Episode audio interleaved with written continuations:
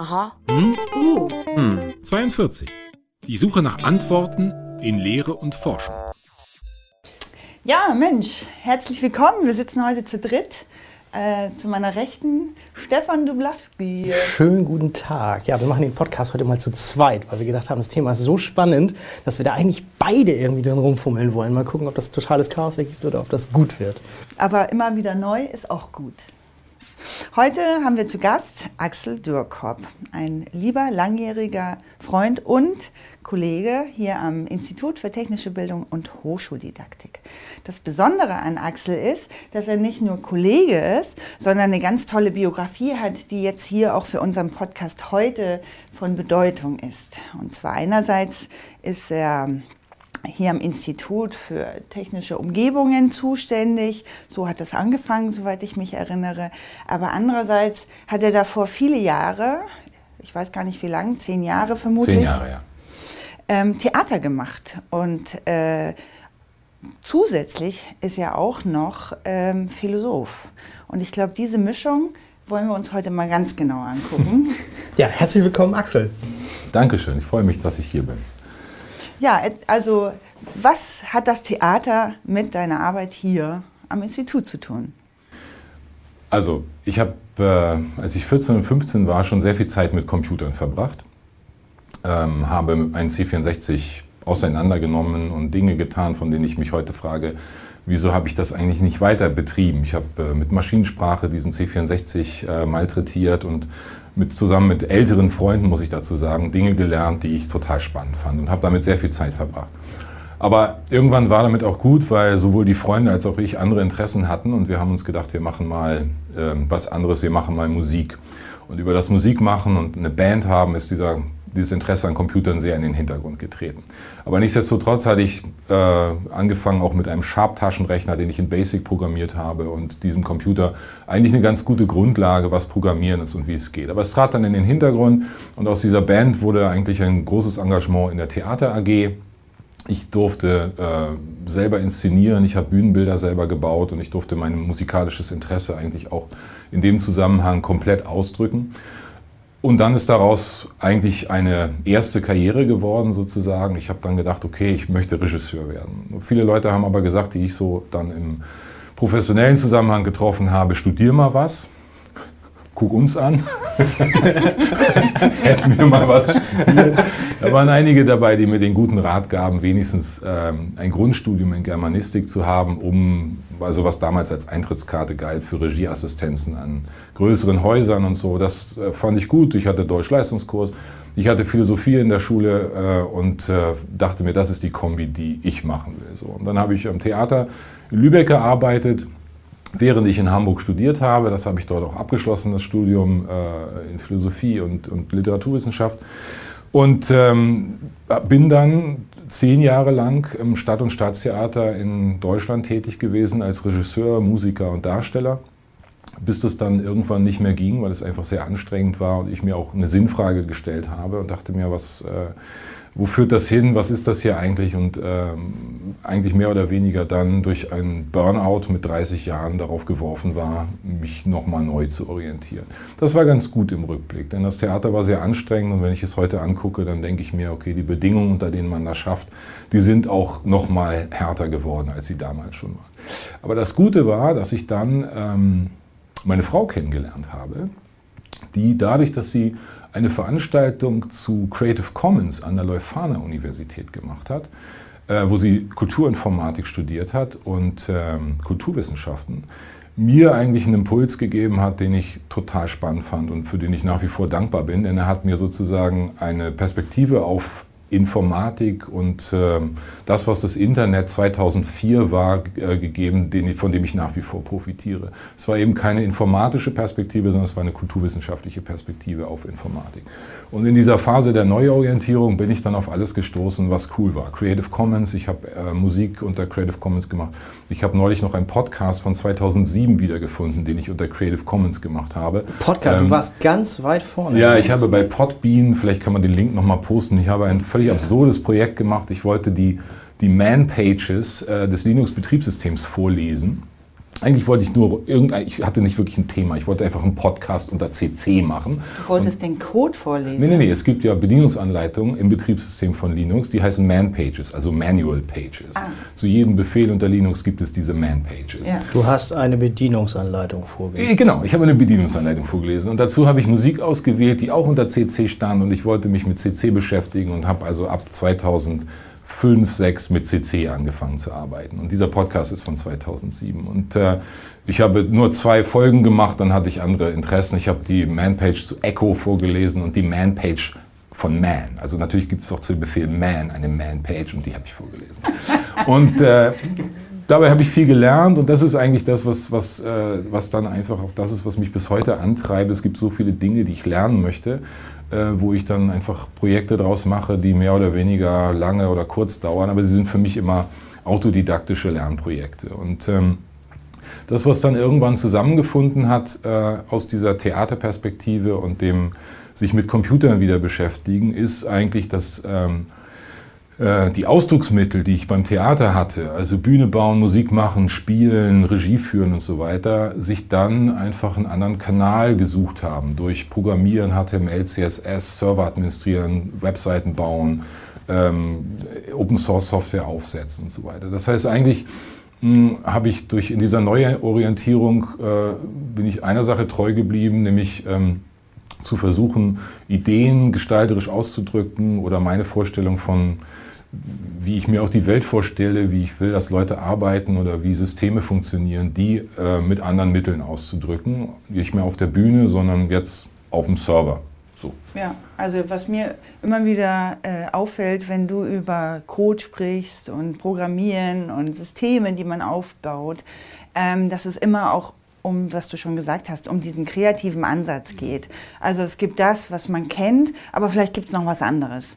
Und äh, das ist, glaube ich, sehr besonders. Und das war eben auch, glaube ich, so der Anfang, wie wir hier zusammengearbeitet haben, dass wir ein Projekt betreut haben, das, ähm, wo das Ziel noch gar nicht so klar definiert wurde, sondern der Weg war entscheidend. Und äh, diese Projektphase hat mich auch sehr geprägt, ehrlich gesagt, in der Wahrnehmung von Technik auf Technik. Ähm, und insofern ähm, ist es, glaube ich, gut, dass du hier bist. Ja, ich, also ich glaube, dass, dass ähm, dieses Interdisziplinäre, was, was jetzt durch mich möglicherweise hier dazu kommt, aber eben auch durch andere, die äh, künstlerisch arbeiten oder die einfach diese Perspektive haben, dieses Interdisziplinäre kann, glaube ich, Forschung oder Wissenschaft sehr bereichern, weil es eigentlich, also Kunst machen sowieso ein Forschungsprozess ist, schon immer. Ne? Die Methoden und der Ansatz sind möglicherweise anders.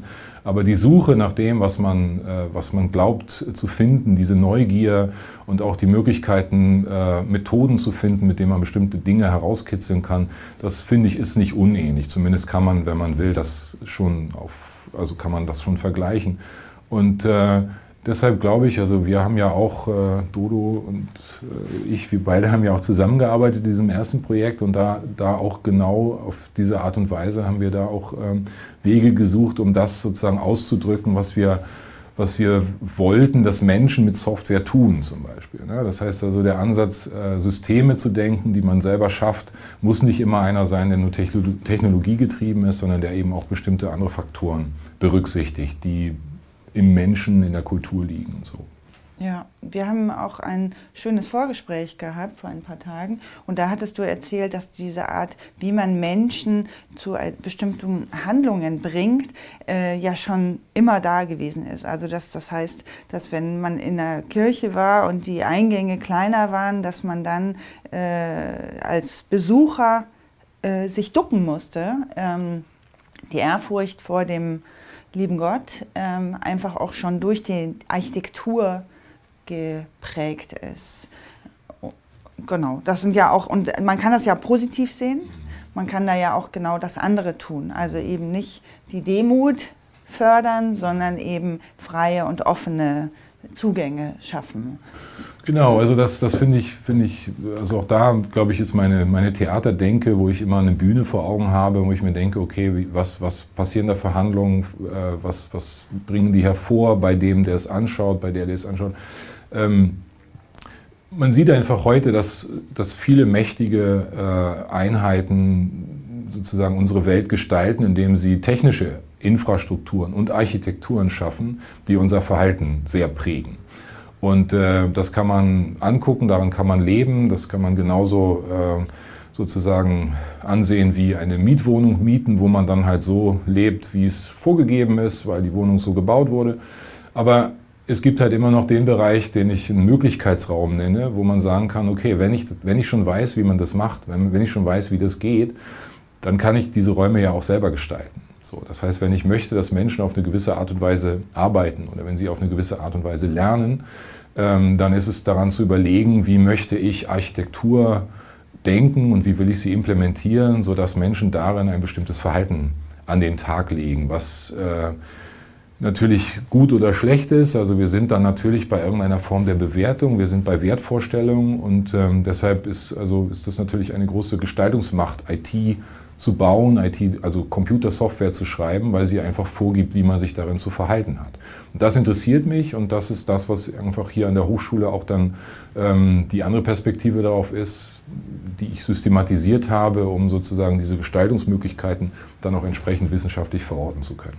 Mhm. Also das heißt Architektur im Sinne der Programmierung.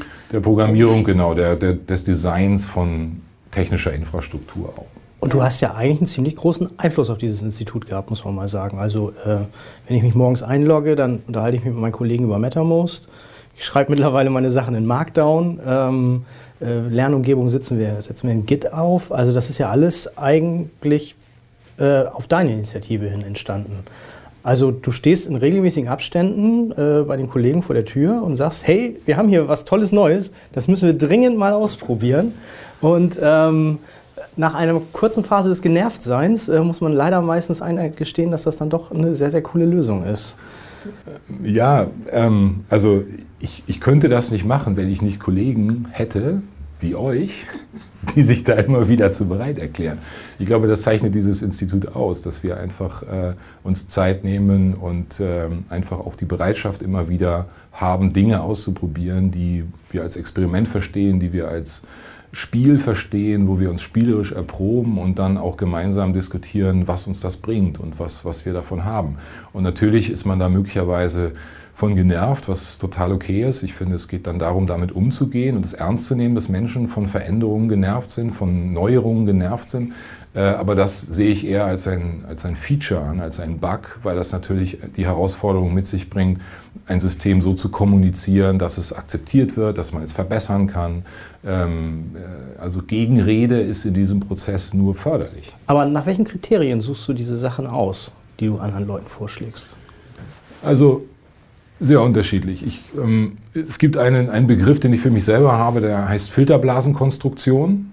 Und äh, der Ansatz bedeutet eigentlich, dass ich aus verschiedenen Kanälen versuche, meine Filterblase möglichst präzise zu fokussieren, aber sie auch so offen zu gestalten, dass sie einfach auf Impulse reagieren kann. Und dazu gehört Verschiedenes. Ich äh, gucke mir einfach immer an, was sozusagen die Avantgarde macht und die ich sowohl, sowohl in der Kunst als auch bei den Verlagen ähm, da sind die großen IT-Verlage für mich einfach auch Agenda-Setter und ich gucke mir an, was die Top-Developer machen, was sind kulturelle Praktiken im Bereich der Softwareentwicklung, der Softwarekultur und versuche Signale aufzuschnappen, die darauf hindeuten, dass da etwas im Kommen ist. Und diese Signale kriegt man natürlich nur aus der Avantgarde, nirgendwo anders her. Das heißt, es geht immer danach zu gucken, wo ist eine Bewegung, die versucht, etwas Experimentelles zu verorten, zu etablieren. Und dann gucke ich mir das an und gucke, womit arbeiten die eigentlich und lese viel und gucke mir an, was, was steckt dahinter und versuche auch die Wertvorstellungen zu extrahieren. Also es gibt so, es gibt einen Vorgang für mich bei, bei der Benutzung, bei der Evaluation von Software, den würde ich Reverse Engineering von Wertvorstellungen nennen. Das heißt, ich gucke mir Software an und gucke, welche Wertvorstellungen wurden da implementiert. Also was soll genau damit erfolgen und welches, welche Chancen habe ich, das Tool zu hacken. Also was, wie kann ich es zweckentfremden, um damit Dinge zu tun, die ich machen will. Und das ist möglicherweise wenig systematisiert. Das liegt möglicherweise daran, dass ich mir Open Source Software so angucke, wie ich mir auch Bücher angucke. Also ich lese Software, ich gucke mir die an, ich lese viel, ich gucke mir viel Software an und versuche einfach herauszufinden, was ist es, was ist so viel wert, dass ich meine Kollegen, die möglicherweise davon genervt sind, auch damit behelligen möchte. Und das dauert lange, bis ich etwas, für etwas entscheide, wo ich mir denke, okay, das finde nicht nur ich cool, sondern das könnte auch für andere Leute cool sein. Und GitLab war zum Beispiel so ein Tool. Ich finde, GitLab ist ein so flexibles äh, Tool in Kombination auch mit Docker und mit Markdown, dass äh, ich behaupten würde, dass jeder eigentlich wissen sollte, was das ist, um dann eine informierte Entscheidung zu treffen, ob er oder sie damit arbeiten will. Und deshalb habe ich mich eigentlich, seit ich hier angefangen habe, seit 2012 darum bemüht, dass wir GitLab hier benutzen. Und dann ist es im Rahmen der Hamburg Open Online University so, so gekommen, dass wir das einfach dann äh, etablieren konnten als Tool für die OER-Entwicklung. Und seitdem arbeite ich eigentlich mit GitLab in verschiedenen Zusammenhängen. Meistens allerdings nicht für die Programmierung, sondern fürs Schreiben und fürs Entwickeln von Lehr-Lernmaterialien und jetzt auch von, von wissenschaftlichen Publikationen. Also ich glaube, bei dir ist auch der Fokus gar nicht so sehr, ah, das ist ein cooles technisches Tool, sondern es geht ja darum, was kann man für die Kommunikation, für die Arbeit zusammen mit Menschen da optimieren. Also die Technik ist dann zweitrangig, dass das dann Git kann, dass man da so vielfältig und auch äh, eigentlich ungewöhnlich damit arbeiten kann, weil sonst wird das ja in agiler Softwareentwicklung genutzt. Ähm, also das finde ich eigentlich daran nochmal erwähnenswert. Also dass es nicht nur äh, darum geht, dass man mit MetaMost natürlich besser kommuniziert oder besser anders kommunizieren kann als mit E-Mail. Ähm, wir haben auch festgestellt, dass dann auch andere Probleme auftauchen. Aber grundsätzlich ist es ein anderes Verhalten, wie Menschen miteinander umgehen, dank oder mithilfe dieser Technik. Ich glaube, das ist nochmal wichtig. Deine Suche nach Technik hat eben nicht nur einen fancy Anspruch, sondern eben, wie können Menschen anders miteinander kommunizieren oder arbeiten mithilfe bestimmter technologischer ja, das stimmt. Lösungen. Also ich war in meinem Philosophiestudium äh, eigentlich am begeistertsten von der Aufklärung und von, dem, und von den Philosophen der Aufklärung, weil ich einfach dieses, dieses Aufwachen nach einer düsteren Phase äh, menschlicher Kulturgeschichte eigentlich ganz wunderbar fand. Und diesen Satz oder diesen Ausspruch von Kant, sapere aude, aber mutig deines eigenen Verstandes zu bedienen, den fand ich so super, dass ich mir sogar einen Aufkleber ans Auto gemacht habe damit. Weil ich einfach dachte, genau das ist es, was ich auch vom Theater will. Ich möchte einfach gerne ähm, Menschen ermächtigen, darüber nachzudenken, wie die gesellschaftlichen Umstände sind und was man daran gestalten kann. Und das setzt sich wesentlich entspannter als mit Aufklebern am Auto heute fort in meiner Arbeit, wo ich mir denke, okay, also ähm, die Mitgestaltung von Internet und von digitaler Kultur ist eine, die hochkomplex geworden ist und die sich nicht einlösen lässt über das äh, Benutzen von Apps oder von Endgeräten, sondern sie erfordert dann doch immer noch Kenntnis von bestimmten Vorgängen, die ich gerne an den Mann und an die Frau bringen möchte. Also eigentlich geht es immer um Ermächtigung, äh, Gestaltungsspielräume, die da wären, auch zu nutzen und das möchte ich gerne zeigen und unter dem Gesichtspunkt wähle ich eben auch die Tools aus, mit denen ich arbeite, wo ich denke, okay, hier kann ich gestalten und dann, wenn ich merke, okay, hiermit kann ich sehr unabhängig und frei eigentlich gestalten, damit behellige ich dann auch andere und versuche dann einfach ähm, auch diese, diese Technik zu vermitteln, also Workshops zu machen, Tutorials zu schreiben und zu sagen, hier, das lohnt sich meiner Meinung nach, sich aus den und den Gründen damit zu beschäftigen. Du hast äh, vorhin schon in, in das Buzzword Open Educational Resources, also offene Bildungsmaterialien benutzt. Mhm. Und ähm, du warst einer der ersten, auf die ich getroffen bin, die, wenn man sie danach gefragt hat, was versteht man eigentlich darunter, äh, mir nicht unbedingt die CC-Lizenzliste vorgelegt hat mhm. und gesagt hat, hier guckt es dir an irgendwie, das ist noch frei, das ist schon wieder zu irgendwie. Es gibt verschiedene Lizenzmodelle und ähm, wir haben irgendwie eine Definition irgendwo dazwischen und das war's. Mhm. Sondern bei dir wird es ein bisschen tiefgehender. Wo die Frage ist, ist das nur ein Zugang oder ist das offen? Ähm, deine Definition von Offenheit ist, glaube ich, eine sehr spezielle. Das musst du uns mal einmal erklären. Ja, also da bin ich, bin ich ja nicht der Einzige, die, der, der sagt sozusagen, Open Educational Resources sind mehr oder weniger eine notwendige Bedingung, aber keine hinreichende Bedingung. Das ist äh, also das Zugang zu Open Educational Resources oder zu Bildungsmaterialien, überhaupt zu Informationen im Internet, ist die notwendige Bedingung, dass Lernen stattfinden kann. Wenn Informationen da sind und ich habe keinen Zugang, dann muss ich mir über alles weitere keine Gedanken machen. So, das heißt aber, ähm, man sieht in vielen OER-Projekten einfach die, das Bestreben, Zugang zu schaffen. Und äh, häufig ist es so, dass das muss man niemandem vorwerfen, das ist auch teilweise sehr komplexen Rahmenbedingungen geschuldet, dass es dabei bleibt, dass Dinge zur Verfügung gestellt werden und zugänglich gemacht werden.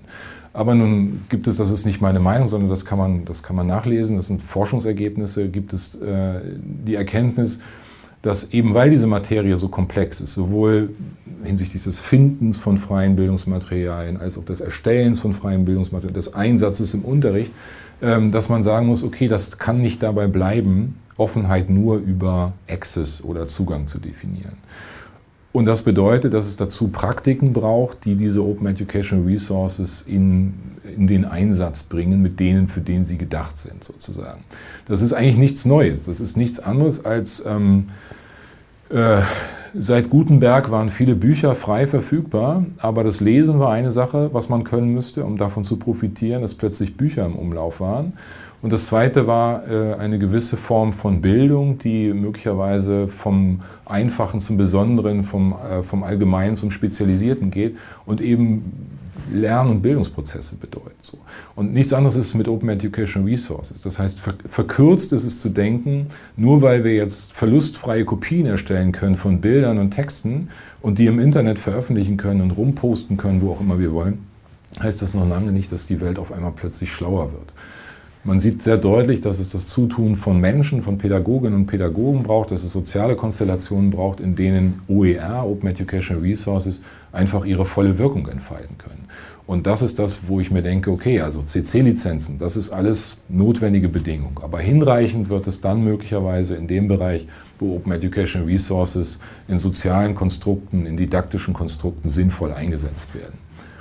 So, das ist was man dazu sagen könnte zu dieser komplexeren Auffassung. Das ist nicht nur meine Meinung, sondern das ist etwas, was ich auch gelernt habe natürlich von, aus den Diskursen, die zu diesem OER-Thema stattfinden, wo es viele Menschen gibt, die das eben vertreten und wo es viele Projekte gibt, die ich sehr inspirierend finde, von denen man eben lernen kann, wie OER weiter gedacht werden muss, damit es eben auch funktioniert und genutzt werden kann. Ja, bei dir ist ja Offenheit ja nicht nur ein Interesse und das so wie du arbeitest, sondern es ist auch deine Forschung. Wir sind ja hier in der Uni und ähm, du hast dich da also wirklich sehr intensiv auch mit beschäftigt. Und mir ist ein Begriff aufgefallen, den ich vorher nicht kannte im Bezug auf Offenheit im äh, Netz, ist die soziotechnischen Systeme. Ich werfe das jetzt mal einfach so rein. Ähm, was hat das mit Offenheit zu tun oder mit deiner Forschung? Ähm, das ist ja eine sehr besondere Art Technik oder ja, Lernen im Netz zu sehen. Mhm. Also so gesehen, nach dem, was ich, was ich erzählt habe über meine Biografie, ist es so, dass man, wenn man Kunst macht, nicht unbedingt begründen muss. Man kann viel behaupten, das ist das Schöne. So. Kommt man an die Hochschule, ist man aufgefordert, das, was man tut, auch irgendwie herzuleiten oder zu begründen.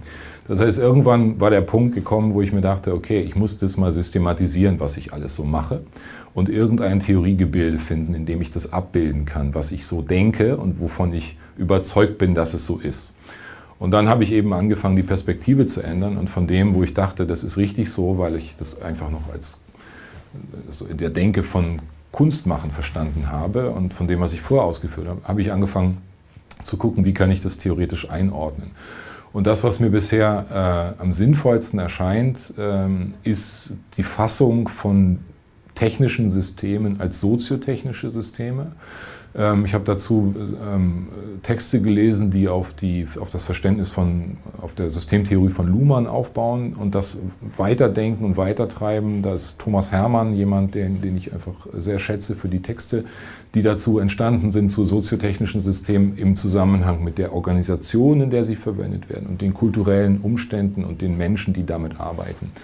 Und Hermann sagt es, ähm, soziotechnische Systeme eben kein Nebeneinander von sozialen Konstellationen und technischen Systemen sind, sondern dass sie ineinander verwoben sind und sich auch durch die Benutzung und die Weiterentwicklung quasi selbstreferenziell beschreiben und eben auch äh, entsprechend gefasst werden von den Menschen, die daran arbeiten. Also ein sehr komplexer Vorgang, der eben bedeutet, wenn man sich solche technischen Systeme ausdenkt, bestimmte äh, Aspekte des Umfeldes, in dem diese Systeme äh, implementiert und eingeführt werden, äh, die mitzudenken. Und da gibt es eben Kategorien wie das Soziale, das Kulturelle, das Technische und das äh, Organisationale, wo man sagen muss, okay, all diese Faktoren beeinflussen die Wahrnehmung von Technik, die Benutzung von Technik, aber gleichzeitig, wenn man eine gestaltende Position einnimmt, wenn man Technik baut, so wie ich das machen möchte und auch mache, dann bedeutet das eben auch den Designvorgang von Technik so zu gestalten, dass er diese Faktoren oder Aspekte mitdenkt.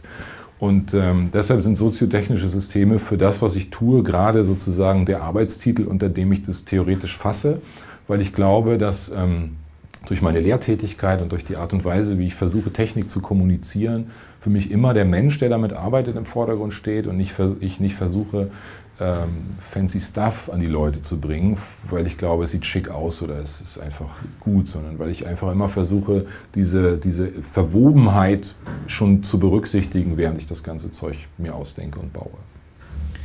Es ist ja so, dass wir hier ganz viel mit digitaler Lehre zu tun haben. Wie, sag mal ein Beispiel. Was, wie würde das aussehen, wenn man jetzt soziotechnische Systeme auf unseren Lehrbetrieb überträgt ähm, mit digitalen Medien? Also die HU ist ja auch genau der Grund, warum wir uns mit digitaler Lehre beschäftigen und da neue Wege zu finden. Ähm, wie kann man sich das genau vorstellen? Was wäre ein Beispiel in diesem Konstrukt? Der also das, was ich den Technik-Stack von GitLab nenne, also mit dem wir hier mittlerweile einfach recht erfolgreich in der Hamburg Open Online University Open Education Resource ge gebaut haben, ähm, berücksichtigt meiner Meinung nach relativ viele Faktoren aus diesen Bereichen ähm, Kultur, sozialer, soziale Konstellation, Organisation und ähm, Technik.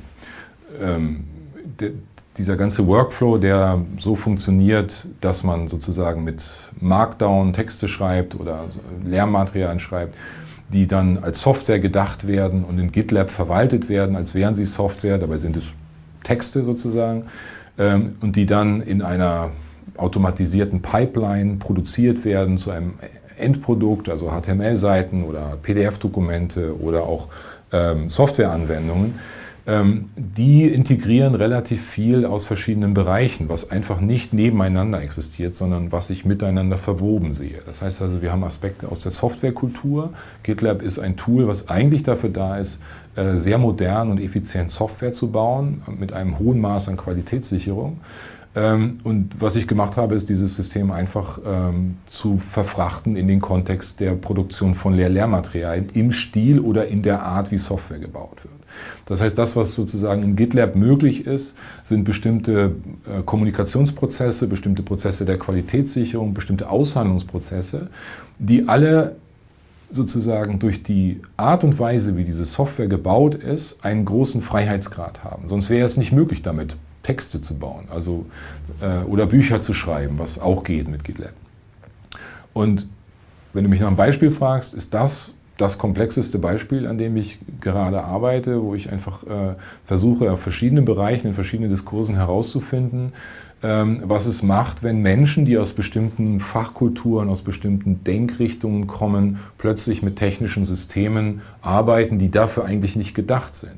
Jetzt habe ich nicht viel Macht, dieses System zu verändern, weil es ein komplexes Open-Source-Konstrukt ist. Und da jetzt sozusagen die Richtung dieses Open-Source-Produktes zu ändern, ist äh, wie wenn man versuchen würde, in äh, UI zu fahren mit einem Frachter. Das dauert lange und man kommt auch nicht wirklich um die Kurve. So, ne? Aber ähm, was ich für Möglichkeiten habe, ist sozusagen die Wertvorstellungen, die in GitLab äh, implementiert sind, also ähm, äh, sozusagen Autonomie, Unabhängigkeit, äh, Gestaltungsmöglichkeit, Partizipation vor allen Dingen, weil ich kann einfach in, in GitLab sehr gut mitgestalten. Es gibt verschiedene Funktionen, die mir Mitgestaltung ermöglichen und, und, und Partizipation ermöglichen die kann ich interpretieren, sodass ich den Menschen, die damit arbeiten und die nicht Softwareentwicklerinnen und Softwareentwickler sind, so nahe bringen kann. Man sagt, glaube ich, heute auch Framing dazu. Ne? Also ich könnte sie so framen, ich kann es so äh, darstellen, dass die Menschen äh, die damit arbeiten, einen Zugang dazu finden, der eigentlich immer gebaut wird aus ihrer kulturellen und sozialen Herkunft und der nicht sozusagen versucht zu erzählen, so Leute, ihr seid eigentlich Germanistinnen und Germanisten und jetzt machen wir mal Softwareentwicklung. Das clasht, das funktioniert nicht so. Und das finde ich spannend, also IT-Systeme so in den Zusammenhang zu bringen und Leute so zu gewinnen, dass es am Ende für mich ein Erfolgskriterium ist, wenn ich Menschen habe einarbeiten oder reinsaugen können in diesen Zusammenhang, äh, die eigentlich ähm, eine ganz andere Herkunft haben und trotzdem jetzt mitdenken, mitarbeiten können in diesem System. Das finde ich toll, weil dann ist etwas gelungen, finde ich. Und arbeitest du auch so in der Lehre? Also wie sieht das dann mit den Studierenden aus? Benutzen ja. die auch GitLab? Ja, die benutzen ja? auch GitLab, genau. Also mein, mein, mein, meine, also ich habe, ich weiß gar nicht, ich habe nicht, weiß das Jahr jetzt nicht, aber ich würde mal sagen, seit sechs Jahren versuche ich GitHub ursprünglich, weil GitLab haben wir noch nicht so lange an der, an der TU, aber am Anfang mit GitHub ähm, mhm. Studierende, mit Studierenden auszuprobieren, wie Kollaboration und Partizipation äh, in der Begleitung von Lehrveranstaltungen funktionieren kann. Ich bin der Meinung, dass Studierende gerade in den Fächern, die wir hier am Institut haben, also Elektrotechnik, Informationstechnik und Medientechnik, zumindest im Laufe des Studiums gelernt haben sollten, dass es das gibt, was das bedeutet und dass es eigentlich der Modus ist, mit dem heute das Internet und unsere Digitalisierung bestritten wird. Und was ich gemacht habe, ist, ich habe angefangen äh, mit GitHub äh, Aufgaben zu geben und äh, auch äh, Feedback einzuholen und bin am Anfang total an die Wand gefahren, weil ich feststellen musste, dass nicht das technische System das Problem ist, sondern der Mut oder die Schüchternheit zu kollaborieren eigentlich eine Barriere darstellt. Das heißt also, irgendwann dachte ich mir, das läuft nicht irgendwie hier. Warum läuft es nicht? Habe ich gesagt, wer von euch kennt eigentlich Wikipedia? Wer kennt Wikis? Oh, gut, da gehen die Finger hoch. Wikipedia kennt ihr. Ja. Aber niemand hatte jemals in einem Wiki gearbeitet. Und ein Wiki ist jetzt ein Kollaborationswerkzeug, wo alle Menschen irgendwie zusammentragen, was sie wissen wo aber, wenn es nicht entsprechend moderiert wird und wenn es nicht ein Gefühl des gegenseitigen Vertrauens und der, des Respekts gibt, möglicherweise auch viel Zurückhaltung ist, weil man nicht den ersten Schritt machen will und sich die Blöße geben will. So. Und aus dieser Erfahrung habe ich gelernt, wie viel wichtiger das ist, diese Atmosphäre von Vertrauen und ähm, gegenseitigen Respekt herzustellen, um überhaupt Kollaboration zu ermöglichen. Das technische System ist dann ein Wiki, ein Etherpad oder GitLab. Das ist dann möglicherweise egal. Äh, weshalb ich jetzt eigentlich anfange in der Lehre GitLab so einzuführen, dass ich sage, okay, benutzt es mal wie Dropbox oder Nextcloud, ladet bitte ein Semester lang einfach nur euer Zeug hoch, wie man das auch in Moodle und Ilias machen kann. Und nichts mit Merge und Branch und Zeug und so weiter, also die ganzen komplizierten mentalen Modelle, die damit einhergehen, sondern einfach, ich hole euch ab bei dem, was ihr kennt, ihr ladet Sachen rauf und runter und für mich ist es okay, so würde man GitLab nicht professionell benutzen, aber das ist nicht der Punkt. Es geht nicht um die Reinheit in der Benutzung des Tools, sondern es geht darum, den Pfad zu bauen, wie man Leute abholt, die dann in ihrem eigenen Tempo, mit ihrem eigenen Verständnis die nächsten Schritte machen. Das dauert sehr lange. Ich habe das Glück, dass ich eine Lehrveranstaltung habe, die zwei aufeinanderfolgende Semester hat, wo ich einfach mir diese Zeit auch nehmen kann. Und was ich letztens ausprobiert habe, ich habe mit, einer, mit einem Kurs äh, in den Wikis, die man in GitLab-Projekten hat, angefangen, ihre Hausarbeiten zu konzipieren. Das heißt, ich habe darum gebeten, dass äh, alle ihre Gliederung sozusagen da erstellen und ich auch in der Gliederung dann entsprechend meine Kommentare mache. Und das Besondere daran war, dass in dieser Phase alle alles von allen gesehen haben. Und für mich war nicht der Erfolg, dass sie wissen, wie sie da irgendwie mit Markdown in das Wiki schreiben, sondern es geschafft zu haben, in dieser Veranstaltung eine Atmosphäre herzustellen, in der dieses Vertrauen für diese Phase möglich war, dass es nicht schlimm ist, wenn die anderen meine Gliederung sehen. Und das sind, das sind Effekte, die finde ich dann eben das Sozio, an dem soziotechnischen System, wo es einfach darum geht, als Mensch, der eigentlich Technik unter die Leute bringen will, sehr zu gucken, wer ist das eigentlich, der das benutzt? Wie muss ich die, wie muss ich damit umgehen, dass da Vorbehalte, Ängste, Sorgen sind und vielleicht völlig geteilte Vorstellungen von, was das eigentlich soll und so. Und das finde ich die Aufgabe, um die es in der Lehre geht eigentlich so. Ja, das finde ich eigentlich richtig cool, weil dann ist das nicht nur einfach eine Übertragung vom Hörsaal ins Netz abgefilmt. Na, ich höre was, ich, ich, sehe was, was ich im äh, Hörsaal auch sehen könnte, aber ich mache es dann zu Hause. Der Lernprozess ist genauso. Es gibt keine Übersetzung eigentlich in das Potenzial digitaler Medien. Ähm, ja, also ich glaube, das ist auch generell so eine ganz andere oder sozusagen wirklich besser oder zielführendere Gedankengang, wenn man überlegt, was kann Technik eigentlich oder das Internet mit der Lehre eigentlich machen? Also was ist der Unterschied zum Hörsaal? Ähm, Genau, wie, wie ist deine Haltung zu dieser Offenheit und dieser Art, Technik mit Lehre zu verbinden? Also das ist ja ein Beispiel, das du genannt hast, das sehr schön ist, wie ich finde. Ähm, kann man das generell für alle Lernsituationen im Internet äh, einlösen oder wie ist dein Gedanke dazu? Also ich glaube, die Art und Weise, die ich gerade beschrieben habe, mit Menschen in der Lehre zu arbeiten, kommt einfach auch aus dieser Theatererfahrung, die ich nun zehn Jahre habe.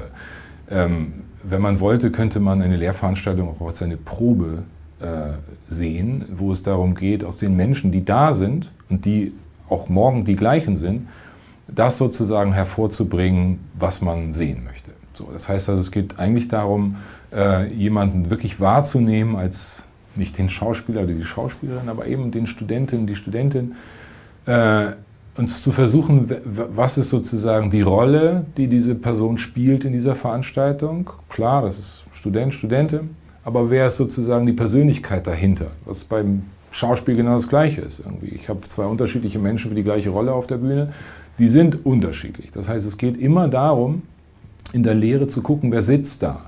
Und ich habe nun das Glück, dass meine Veranstaltungen nicht sehr groß sind. Also es ist auf jeden Fall so, dass ich die Menschen dort äh, einzeln ansehen kann und versuche die ganze Zeit herauszufinden, wie ticken die, wer sind die eigentlich, wie muss ich die wahrnehmen, wer, wer sind die eigentlich so. Das gelingt mal besser, mal schlechter, weil ich mache ja nicht nur Lehre, ich habe andere Sachen zu tun, aber das ist mein Anspruch eigentlich, zu gucken, wer sitzt da. Und das geht in der Präsenzlehre gut. In der Präsenzlehre habe ich mehr Möglichkeiten. Ich sehe Gesichter, ich sehe Mimik, ich sehe Gestik, ich sehe gute Laune, schlechte Laune, Anwesenheit, Abwesenheit. Wenn man das im Internet macht, ist dieses Aufbauen von Beziehungen ein anderes Geschäft. Und das Problem ist, dass es immer vermittelt ist durch das, was man einsetzt. Also wir reden über Webseiten oder wir reden über Applikationen, die meistens mittlerweile im Browser laufen. Wir reden über Medien, die vorproduziert sind, die selten so interaktiv sind, dass sie synchron sind. Meistens sind sie asynchron, weil wir es, weil wir also in der Regel keine Vorlesungen machen live im Internet, sondern wir zeichnen Dinge auf. Und das verändert sehr diese soziale Konstellation, die man aus der Lehre haben kann. Das heißt, ich sehe nicht, wer das guckt. Ich kann nur aus äh, wieder mal vermittelten Antworten auf das, was ich mache, mutmaßen, was der Grund dafür sein kann. Das heißt, ich bin in einem anderen Interpretationsprozess meinem Gegenüber äh, gefasst, als wenn ich sozusagen dem Menschen gegenüber. Das finde ich eine große Herausforderung. Das heißt, ähm, die Vorannahme über wer da sitzen wird und wer das so sein kann, ist immer eine pauschalisierte eigentlich.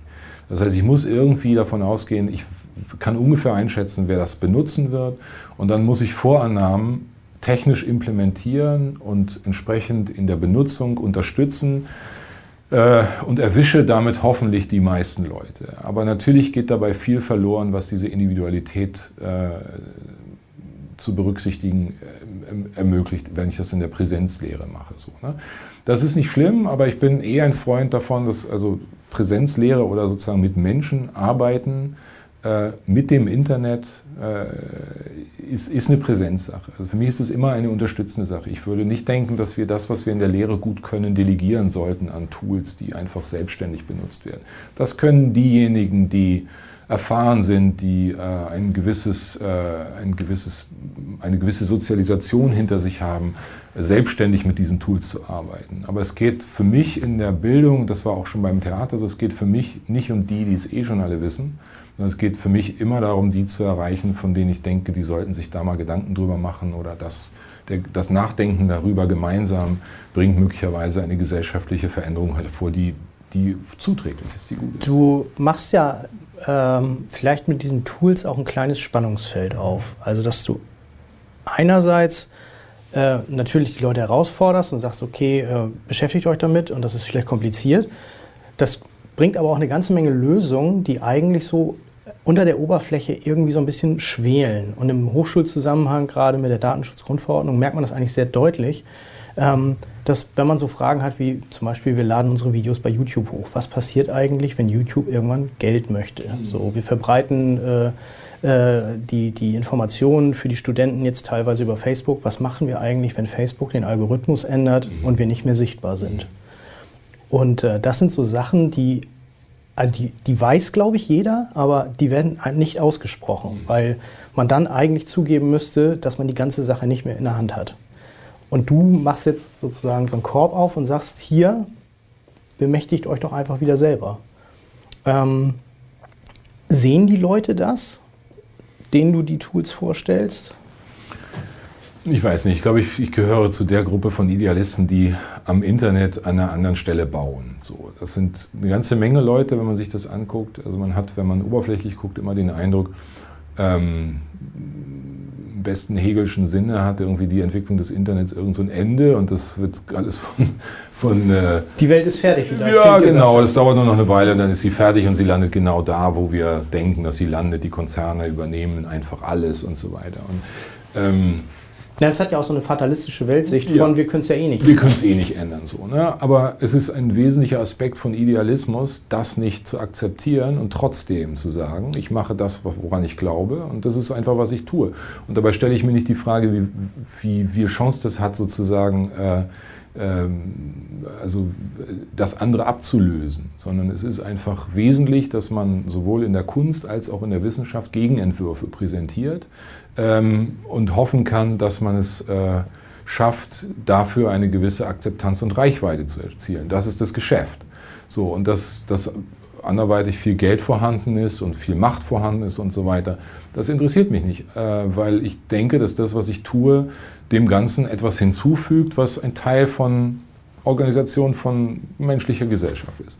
So, das, das heißt, ich glaube nicht daran, dass das, was ich tue, genau das Richtige ist. Ich glaube, es ist eine in der Diversität von Positionen, eine Position, an der ich Spaß habe zu arbeiten, von der ich glaube, dass sie auch anderen Menschen nützlich ist. Und ich gucke auf andere Positionen und denke mir, ja, geht auch. Ne? Es gibt nicht die eine Wahrheit, sondern es gibt möglicherweise einfach das Bekenntnis zu etwas, was einem nahe liegt oder was einem gefällt oder wovon man glaubt, dass die Menschen, äh, die das betreiben, einfach äh, leidenschaftlich dabei sind. Menschen sind da sehr wählerisch und äh, deshalb, also so würde ich das sehen. Und es gibt genug Sachen, die mich faszinieren, mit denen ich wahrscheinlich in diesem Leben nicht mehr anfangen kann, aber zum Beispiel die Entwicklung des interplanetarischen Dateisystems, was, wenn ich das jetzt sage, schon wieder so albern klingt, dass man glaubt, das ist eine Schnapsidee. Das hat Douglas Aber, Adams sich ausgedacht, oder? Bitte?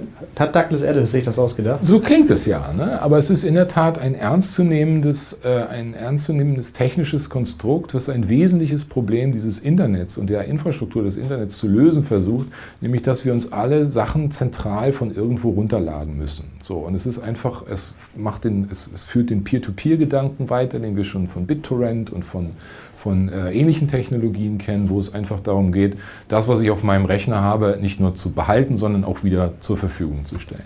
Und das interplanetarische Dateisystem ist ein so ein Ansatz, von dem man sagen muss, da wird das, die komplette Architektur des Internets nochmal neu gedacht, nämlich nicht zentralisiert, mit irgendwelchen mächtigen Rechenzentren, sondern eingedenk der Tatsache, dass wir alle mittlerweile sehr leistungsfähige Rechner mit uns rumtragen und zu Hause stehen haben, die eigentlich völlig unterbenutzt sind. So. Und ähm, das sind so, das ist für mich jetzt ein Beispiel auf deine Frage hin, was so die Vielfalt an Gegenentwürfen anbelangt, nach denen ich immer suche. Das meine ich mit der Avantgarde. Wo sind die Leute, die Gegenentwürfe zu dieser Welt machen?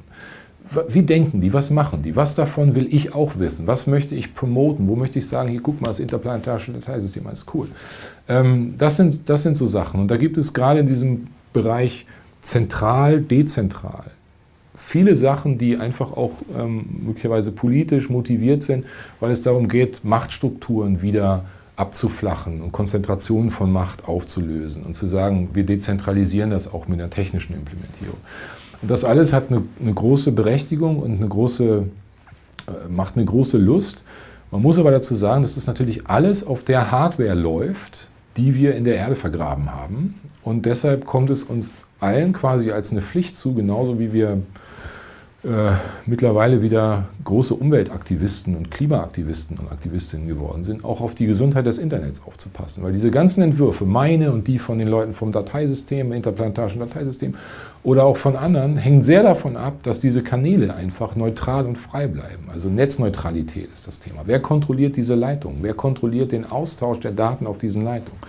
Und das ist eine Sache, die mir in der Lehre auch wichtig ist, das zu begreifen, dass das Internet nicht wie der Strom aus der Steckdose ist, sondern dass das ein Konstrukt ist, was auch einer, einer demokratischen Aufsichtspflicht unterliegt, sozusagen. Dass wir also aufpassen müssen auf diese Dinge, damit sie uns nicht abhanden kommen, wie es beispielsweise jetzt zu sehen ist, wo einfach durch Techniken wie Deep Packet Inspection die Qualität von Daten analysiert werden kann und dann quasi Zölle erhoben werden können, wie vor 1848, wo man sagt, okay, wenn deine Daten hier durchlaufen, dann kostet das mehr. Dann sitzen da die Wegelagerer, ja? Ja, so. Und das sind einfach Prozesse, wo man sagen muss, okay, das, das lässt sich nicht nur mit Informatik denken. Das sind einfach Dinge, die sind, die sind immer gesellschaftspolitisch verortet, die sind immer äh, auch unter ethischen Aspekten zu betrachten. Ist das gut, ist das schlecht? Was ist die Grundlage für die Bewertung als gut oder schlecht? Das sind die Diskurse, die dann daran anknüpfen. Und ähm, ja, das ist, äh, das ist sozusagen das, wo ich denke, wenn man das betreibt, dann sollte man das in der Lehre und in der Forschung einfach auch mittransportieren, mitdenken.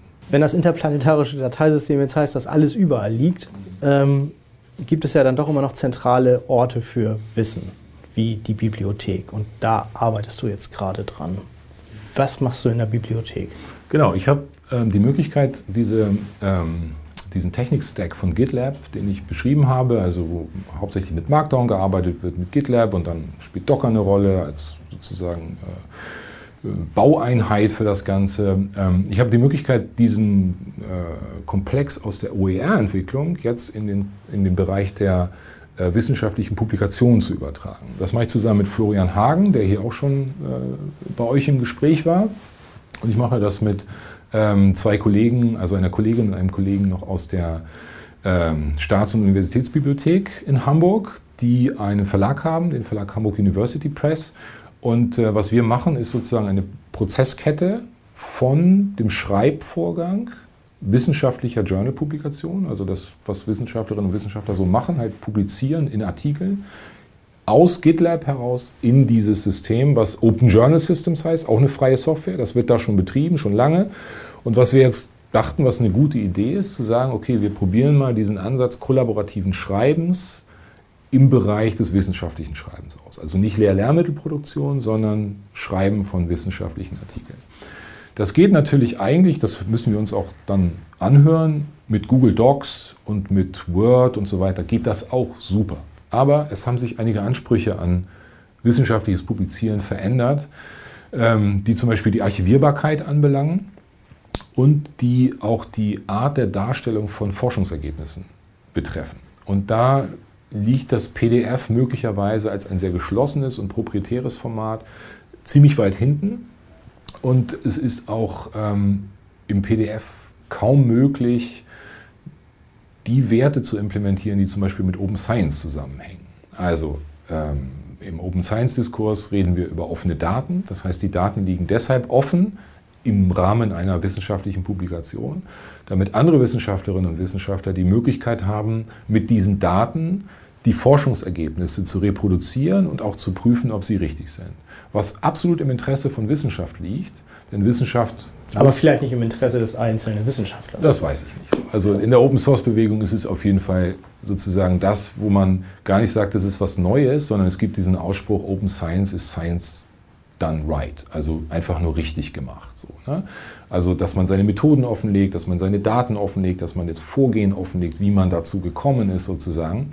Und ähm, in dem Zusammenhang sind verschiedene technische Möglichkeiten auszuschöpfen, die das begünstigen. Das heißt also, wenn ich einen solchen Artikel publiziere, dann ist es schon mal cool, wenn die, äh, ähm, die Quellenangaben als Links möglicherweise anklickbar sind. Das geht im PDF auch noch. Aber was zum Beispiel cool wäre, wenn ich im Kontext dieser ähm, Publikationen auch Darstellungsformen haben, habe, die zum Beispiel interaktiv sind. Das geht im PDF zum Beispiel nicht mehr. So, ne? Das heißt, wir experimentieren damit, dass äh, Darstellungen aus den Naturwissenschaften, die zum Beispiel üblicherweise mit Graphen oder mit Verlaufskurven und so weiter dargestellt werden, möglicherweise interaktiv dargestellt werden können, sodass ich als Lesender nicht nur einen größeren Unterhaltungswert habe, das ist gar nicht der Punkt, sondern dass ich meine Fragestellungen, die ich selber beim Lesen habe, richten kann an Darstellungen oder an die Art und Weise, wie das, äh, wie das kommuniziert wird. Eine andere Sache ist, äh, noch selten aus, aus bekannten Gründen sind Videos in wissenschaftlichen Publikationen. Also es trägt sehr, das weiß man aus Experimenten in dem Bereich, sehr zur, zur, zum Verständnis der Publikation bei. Wenn irgendjemand, und sei es der Wissenschaftler, die Wissenschaftlerin selber, ähm, den Inhalt nochmal erklärt in einfachen Worten. So, da liest man am Anfang in der Regel das Abstract, aber wenn das Ganze zum Beispiel auch in einer Labor Laborumgebung mit Hinweis auf das, was dort stattgefunden hat, gezeigt wird, wenn man also multimediale Elemente mit hineinnimmt, dann kann das dem was hinzugeben. So. Und das ist etwas, womit wir experimentieren, wo wir uns angucken, was es gibt und wo wir gucken, äh, in welcher Weise wir das leisten können oder wollen, etwas Ähnliches zu machen. Denn wir haben in dem Projekt sehr diverse Fachkulturen, sowohl aus den Geisteswissenschaften, aus den Kulturwissenschaften, aber auch eben aus dem technischen Bereich, wo die Ansprüche und die Anforderungen an modernes Publizieren, wie das Projekt heißt, sehr unterschiedlich sind. Sodass es auch erstmal eine Aushandlung ist, ähm, was verstehen wir eigentlich unter modernem Publizieren? Was versteht ihr darunter? Was wollen wir darunter verstanden wissen? Was wollen wir euch zeigen, was möglich wäre? Wie findet ihr das? Also ein ähnlicher Aushandlungsprozess wie immer da sind Leute, die muss man ernst nehmen als der, die sie sind und mit denen zusammen entwickelt man Lösungen. Ein wesentlicher Punkt beim Publizieren ist ja eigentlich auch das, die Peer Review. Mhm. Also, dass andere Wissenschaftler diese ja. Sachen nachvollziehen und sagen, okay, so kann das stehen bleiben. Ja. Äh, da werden dann äh, Journals irgendwie gerankt. Wie funktioniert das dann beim Open Journal System? Also, äh, da muss es ja auch irgendeine Form von soziotechnischem System geben. Ja, also gibt es auf jeden Fall etablierte Systeme. Ne? Es gibt sehr progressive und experimentelle Systeme, wo eigentlich dieses Double-Blind Review, wo niemand weiß, wer hat es angeguckt, einfach aus bestimmten Gründen Standard ist sozusagen, weil man nicht wissen soll, wer hat es geschrieben und man soll auch nicht wissen, wer hat es begutachtet, einfach um diesen hohen Grad von Anonymität und Objektivität zu wahren. Und das leisten zum Beispiel solche äh, technischen Systeme wie OJS, also Open Journal Systems, dieses, diese freie Software, die weltweit eingesetzt wird, um Open Access Journals zu publizieren. Und da drin sind Workflows eingebaut, die das Administrieren und das Aufsetzen von solchen Review-Vorgängen ermöglichen. Das heißt also, das ist etwas, was dieser äh, Verlag oder die, die Partnerinnen und Partner dort in dem Projekt ähm, an der SUB äh, schon lange machen und, und können. Das, das ist sozusagen möglich. Das, was uns interessiert in dem Projekt, ist nochmal herauszufinden, inwieweit diese Vorstufe vor der Einreichung und die Stufe nach der Publikation äh, möglicherweise mit Diskussionen, die sehr viel offener geführt werden, begleitet werden kann. Es gibt ein Tool, mit dem experimentiere ich gerade rum, also GitLab ist es auch immer noch, aber das, was mich gerade fasziniert, ist Hypothesis. Das ist ein, ein Tool, was dafür da ist, äh, Inhalte, die im Browser angezeigt werden, zu annotieren. Das heißt also, wie bei Word markiert man einen Text und dann kann man ihn kommentieren. Das macht man in Word mit Kommentaren, Seitenrand hinzufügen. Der, Unterschied bei Hypothesis ist, dass das quasi mit jeder öffentlich zugänglichen Webseite und jedem öffentlich zugänglichen PDF funktioniert, mhm. dass man auf dieser Basis diskutieren kann über, also am Text. Was mir als Philosoph und Literaturwissenschaftler natürlich sehr nahe kommen, wo ich mir denke, okay, gut, also woran sonst, wenn nicht am Text diskutieren wir? Was heißt dieser Begriff hier? Ich verändere aber den Text nicht, sondern ich lege einen neue, neuen Layer quasi Genau, ja, das ist es. Ein neuer Layer wird drüber gelegt, dieser Annotationslayer. Und äh, insofern löst Hypothesis einfach etwas ein, was durch die Entwicklung des World Wide Web leider irgendwann untergegangen ist. Also wenn man zurückgeht in die Geschichte des World Wide Web, Anfang der 90er, liest man mittlerweile auch von Marc Andresen, der in der ersten Browser geschrieben hat, dass er das sehr bedauert, dass das untergegangen ist, diese Annotationsschicht. Und Hypothesis und auch andere Tools versuchen das einzubringen, weil es eben den Rückkanal zu dieser Publikationsschiene, sozusagen, dieser Publikationsrichtung bietet. Und was wir versuchen wollen, ist zu gucken, wie ist die Akzeptanz für Hypothesis und für eine Diskussion an einer wissenschaftlichen Publikation, die dadurch, dass sie vorher diskutiert wird, nochmal qualitativ besser wird und dann also beim Einreichen schon wesentlich abgesicherter ist und eine höhere Qualität hat und damit möglicherweise auch eine höhere Qualität hat, angenommen zu werden, weil hier ein Prozess vorausgegangen ist, der durch, die, durch den Beitrag der Community äh, die Qualität sehr gehoben hat. Und dann wollen wir mit diesem Tool noch experimentieren und angucken, was passiert, wenn Publikationen, die den üblichen Review-Prozess durchlaufen haben, die dann in dem Journal veröffentlicht werden, dann mit Hypothesis diskutiert werden. Also welchen Effekt hat sozusagen eine Publikation im Anschluss daran in der Community, wie wird sie wahrgenommen, wie lassen sich zum Beispiel Menschen darauf ein und, was ich auch spannend finde, wie kann man Hypothesis im Zusammenhang mit solchen Publikationen in der Lehre einsetzen. Also wie kann man mit Studierenden an wissenschaftlichen Publikationen diskutieren auf eine moderne Art und Weise. Kann man natürlich auch, indem man den Text ausdruckt, rumgibt und Textmarker verteilt. Äh, da ging es nichts zu sagen. Der Vorteil ist aber, dass man auf diese Art und Weise mit Hypothesis eine wesentlich dezentralere Community beteiligen kann. Und sitzen nun mal nicht alle Sinologen in einem Raum, um mit ihnen an einem ausgedruckten Text zu diskutieren. Das Potenzial liegt daran, dass dieser Longtail von Zielgruppe verteilt ist über die Welt und durch solche Tools die Möglichkeit hat, da fokussiert, asynchron und dezentral dran zu arbeiten. Und das interessiert uns, das wollen wir versuchen herauszufinden, was damit geht. Und das ist jetzt auch deine Tätigkeit, wenn man jetzt über die Zukunft denkt. Also das heißt, was könntest du dir in den nächsten fünf Jahren vorstellen? Was sind deine Ideen, wie es weitergehen kann? Ist das noch größer? Also ich suche, wenn ich, wenn ich mich für Technik interessiere und die Zeit wird nicht mehr, sie wird bei allem, was ich so zu tun habe, sie, ich muss gut überlegen, was ich mache. Und es hat sich eigentlich etwas herausgeschält, was, ähm, was so ein bisschen ein Muster ist. Mich interessieren eigentlich Tools mit möglichst hohen Freiheitsgraden. GitLab gehört dazu, Docker gehört dazu, als, wird, als wirklich breite Virtualisierungstechnologie, mit der man alles Mögliche machen kann. Ähm, mich interessieren Auszeichnungssprachen wie Markdown. Was geht damit? Was kann ich damit alles machen? Im Moment arbeite ich daran, wie man damit Bücher schreiben kann.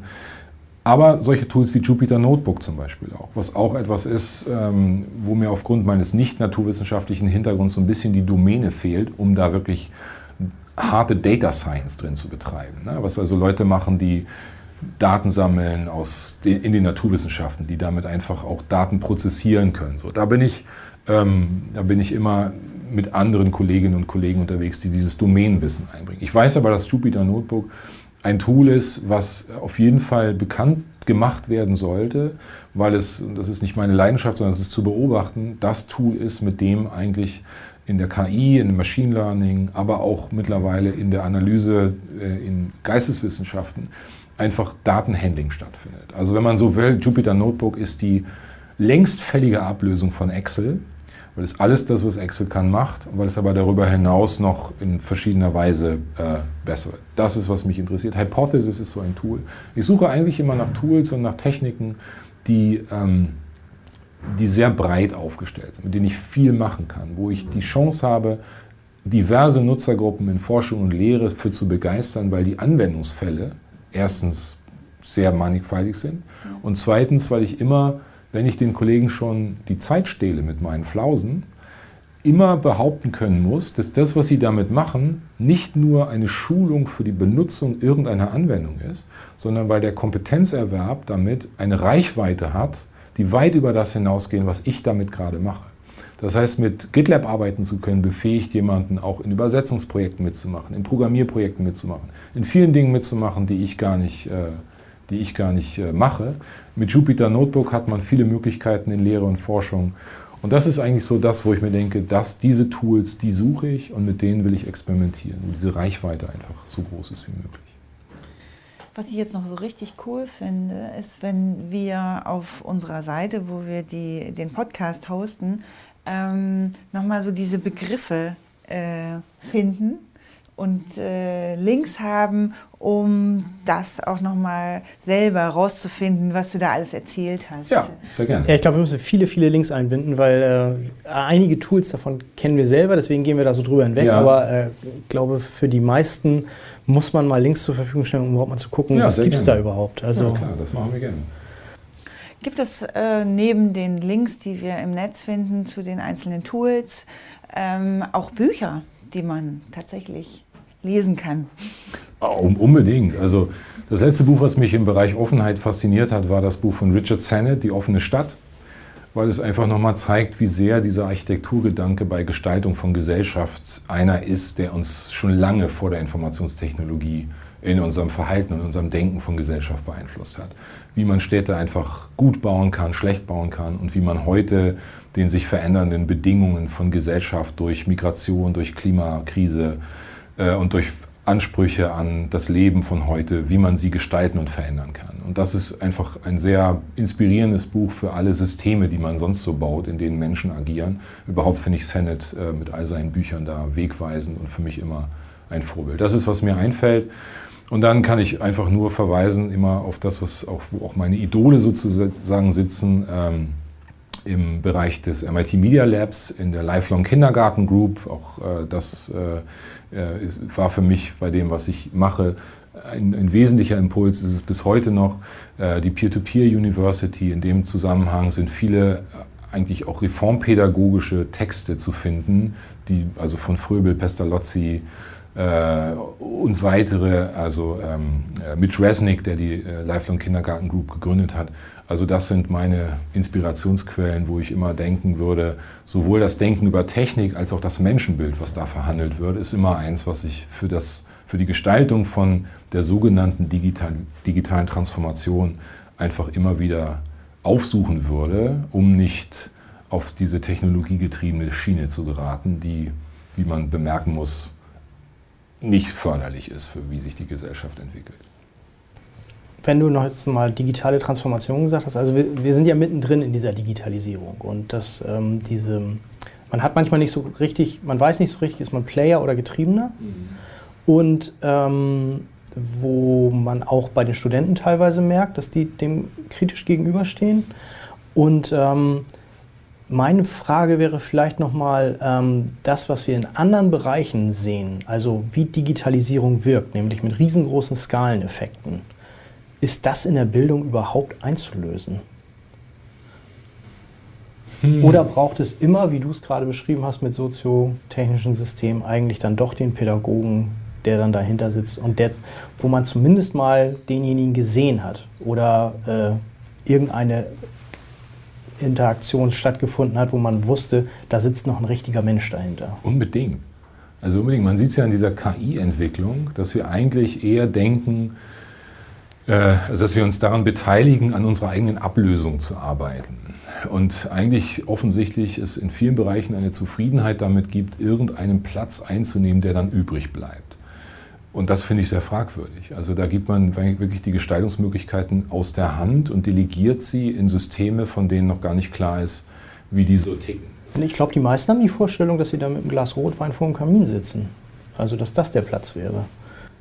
Ja. Was als Ergebnis? Oder als, als, als Lehrender oder als Studierender? Ja, dass man die Freiheit hat, dann äh, nicht mehr alles tun zu müssen. Ja, das, das sind so die Vorstellungen, die äh, suggeriert werden, wenn man in Technikmärkte geht und sich Saugroboter anguckt äh, und sich vorstellt, okay, während der saugt, sitze ich mit dem Rotwein auf der Couch.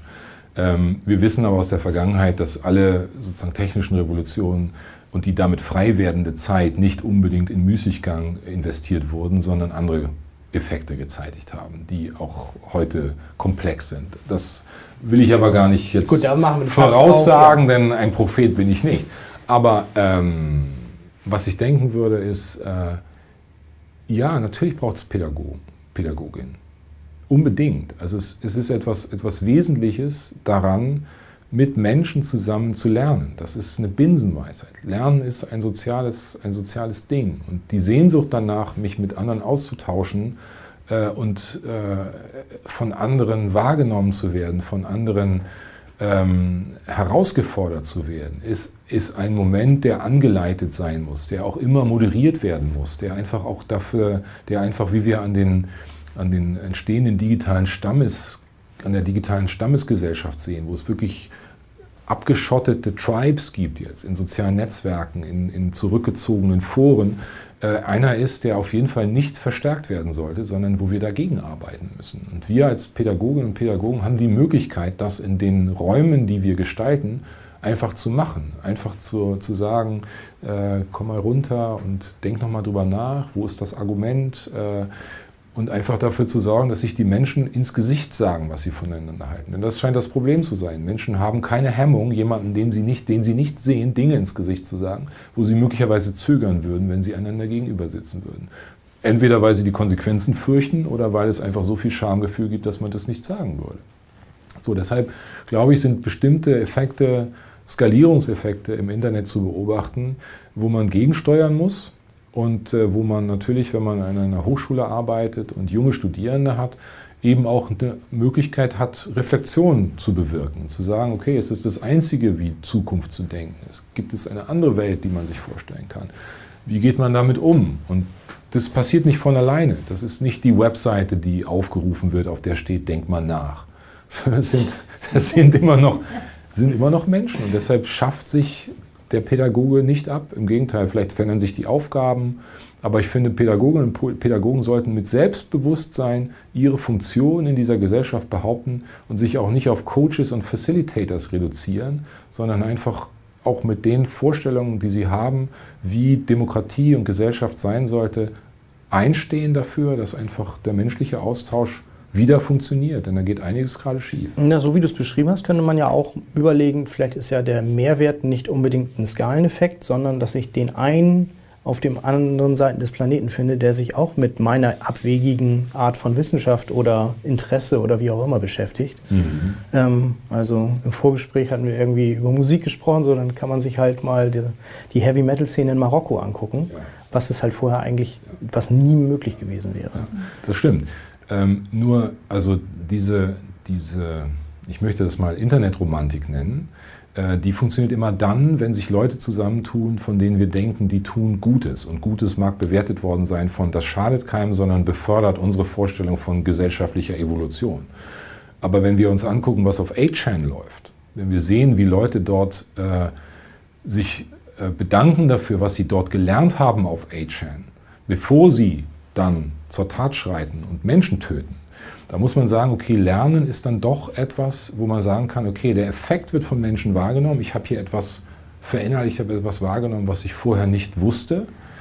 Wir können aber nicht sagen, das Ganze ist äh, per se ein Wert an sich, dass Menschen jetzt äh, irgendwo zusammen lernen.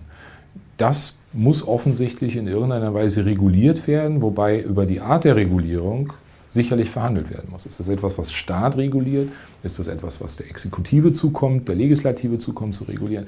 Oder ist das möglicherweise etwas, wo man sagt, da ist etwas grundsätzlich schiefgegangen in der Bildung, in der Wahrnehmung dieser Leute?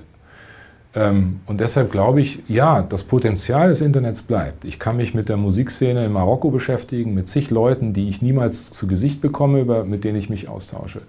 Aber ähm, das alleine reicht nach 30 Jahren World Wide Web nicht mehr aus, um zu sagen, das Ganze ist, äh, ist ein Selbstgänger. Also es ist ja auch so, dass das natürlich auch vorher auch schon gab. Also Gruppierungen, die irgendwie sich zusammengetan haben, mit welchem Interesse auch immer. Also was ich ähm, an der Diskussion auch interessant finde, ich sage jetzt mal, vor 30 Jahren bin ich auch nicht einfach in eine Bibliothek gegangen, habe gesagt, ich schau mal, was mich inspiriert. Ich hatte ja ein Ziel. Also auch wenn mich die Musik in Marokko, äh, also auch wenn ich die Information kriegen kann, muss ich erstmal wissen, dass es überhaupt Punk gibt und dass es sowas gibt wie Musik in Marokko. Naja, da wären wir so ein bisschen bei dem Problem ja. auch irgendwie mit Google. Ne? Also ja. du musst eigentlich schon wissen, wonach du suchst, damit du es auch dann auch findest, genau. was ja ein bisschen äh, schizophren ist.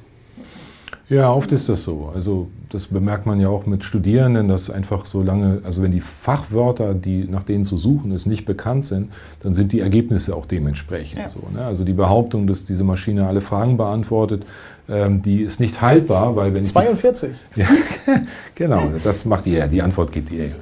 Ähm, aber also genau, das ich, ich, ist, ist, ist schon ein Zusammenspiel von verschiedenen. Nichts gegen Google, nichts die Leistungsfähigkeit dieser Suchmaschine, aber wenn ich nicht weiß, wonach ich suche, wenn ich meine Frage nicht kenne, dann muss ich mich mit Antworten zufrieden geben, die vielleicht gar nicht zu dem passen, was mein Erkenntnisinteresse ist. Genau. Und dafür braucht es ja dann den Pädagogen oder die anderen, der, den anderen Menschen, der äh, dann sagt, ja, pass mal auf, das hat damit gar nichts zu tun, was du jetzt eigentlich Ja, und die Herausforderung ist eben nicht, dass es das eine oder das andere gibt. Also es geht hier nicht darum zu sagen, irgendwie, wir brauchen Lehrer und die machen mit Büchern und mit Handouts irgendwie weiter Unterricht, sondern es geht eben darum, das herauszufinden, und das tun ja ganz viele. Es ist ja nichts irgendwie, was nicht stattfindet, sondern es machen ja ganz viele ganz toll und inspirierend in Deutschland wie weltweit, diesen, dieses Dritte neu zu erfinden, das Alte mit dem Neuen so zu verbinden, dass daraus etwas Neues entsteht. Das machen wir hier am Institut, das machen wir ähm, in verschiedenen Projekten, die uns inspirieren. Das ist ja nicht so, dass das nicht stattfindet. Das muss man, glaube ich, mal sagen.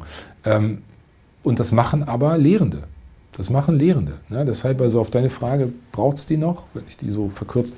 Naja, also man ja. kann ja auch mal, wenn, wir sind ja nun alle schon irgendwie älteres Semester, also ähm, vielleicht gab es einen Lehrenden, der äh, gesagt hat, lies mal Text, Text XY, da gab es eine Fußnote drin, da ist man auf das nächste Buch gestoßen. Also ähm, was dann schon gar nicht mehr unbedingt Menschen vermittelt war, aber es gab so Assoziationsketten. Mhm.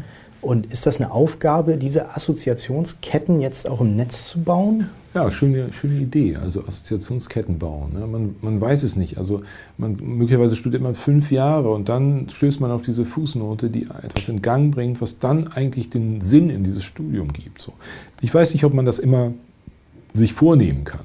Ne? Aber man sollte, glaube ich, die Möglichkeiten schaffen. Und ein, ein, ein Thema, was mich zum Beispiel interessiert, ist, also früher und die Zeit früher, Damals. Damals kennen wir alle noch, ne? also wo, wo, das Internet eine nachrangige Rolle gespielt hat in unserem Studium noch. Ja, oder gar keine Rolle. Ne? Also ich kann mich auch nicht erinnern, dass das äh, etwas, etwas war, was bei mir ein, ein, ein Thema war. Das, ich habe es noch nicht wahrgenommen und es war auch nicht Teil. Also es ist ja komplizierter geworden. Die, wenn man sich nur im, im Komplex von gedruckten Büchern aufhält, dann ist das Angebot, was einem dort gemacht wird, auch überschaubar. Es sind die Fußnoten und die sind im Literaturverzeichnis nochmal abgebildet und so weiter. Also das Schneeballsystem, was da läuft, ist ein relativ überschaubares dann doch.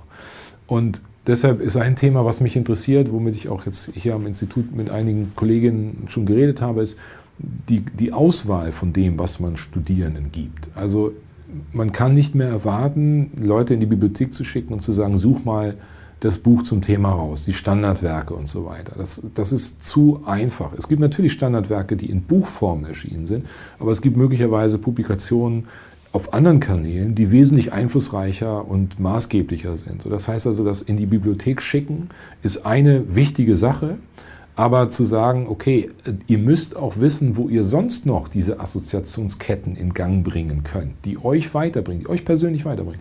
Das finde ich wesentlich. Und da hat Florian ja auch schon einiges zu gesagt, der ja ein Bibliothekar ist mit einer sehr modernen Sicht auf, auf die Dinge und was er so im wissenschaftlichen Arbeiten denkt und macht und was er so, wie er das auch kommuniziert, das finde ich sehr zeitgemäß und, und inspirierend einfach auch, weil dadurch natürlich einfach Kanäle, über die ich Informationen aufnehmen kann, aufgemacht werden, die eben diese Assoziationsketten möglich machen. Und zwar nicht nur in Büchern, sondern zeitgemäß mit allen Medien und Kanälen, die heute zur Verfügung stehen.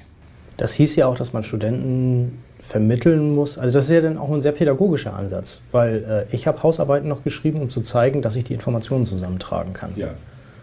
Das ist ja heute nicht mehr die Kunst, sondern die Kunst ist ja dann eigentlich, dass der Student die Gedankengänge sich zu eigen macht und das irgendwie durchdringt. Weil einfach nur das ganze Zeug zusammenklauben ist mittlerweile ja keine tagesfüllende Aufgabe mehr. Ah, das, oh, ist, das würde ich jetzt auch nicht Das würde ich so nicht unterschreiben. Ich glaube, das ist eine, eine Entwicklung, die immer noch wieder, weil, also lernen muss man, wir haben da auch drüber geredet, also das Laufen lernen kann man nicht abkürzen. Man muss da einfach mal durch. Ne?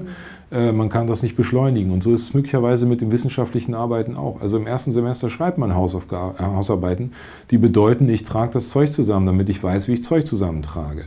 Und wenn ich das kann, dann kann ich einen Schritt weiter gehen. Und so bin ich am Ende des Studiums, äh, wenn ich eine Masterarbeit verfasse, in der Lage, selbstverständlich Informationen zusammenzutragen, aber eben auch für eigene Gedanken einzutreten, die in der Reflexion des Gelernten und Wiedergegebenen, Zusammengefassten dann stattfinden. Und, so.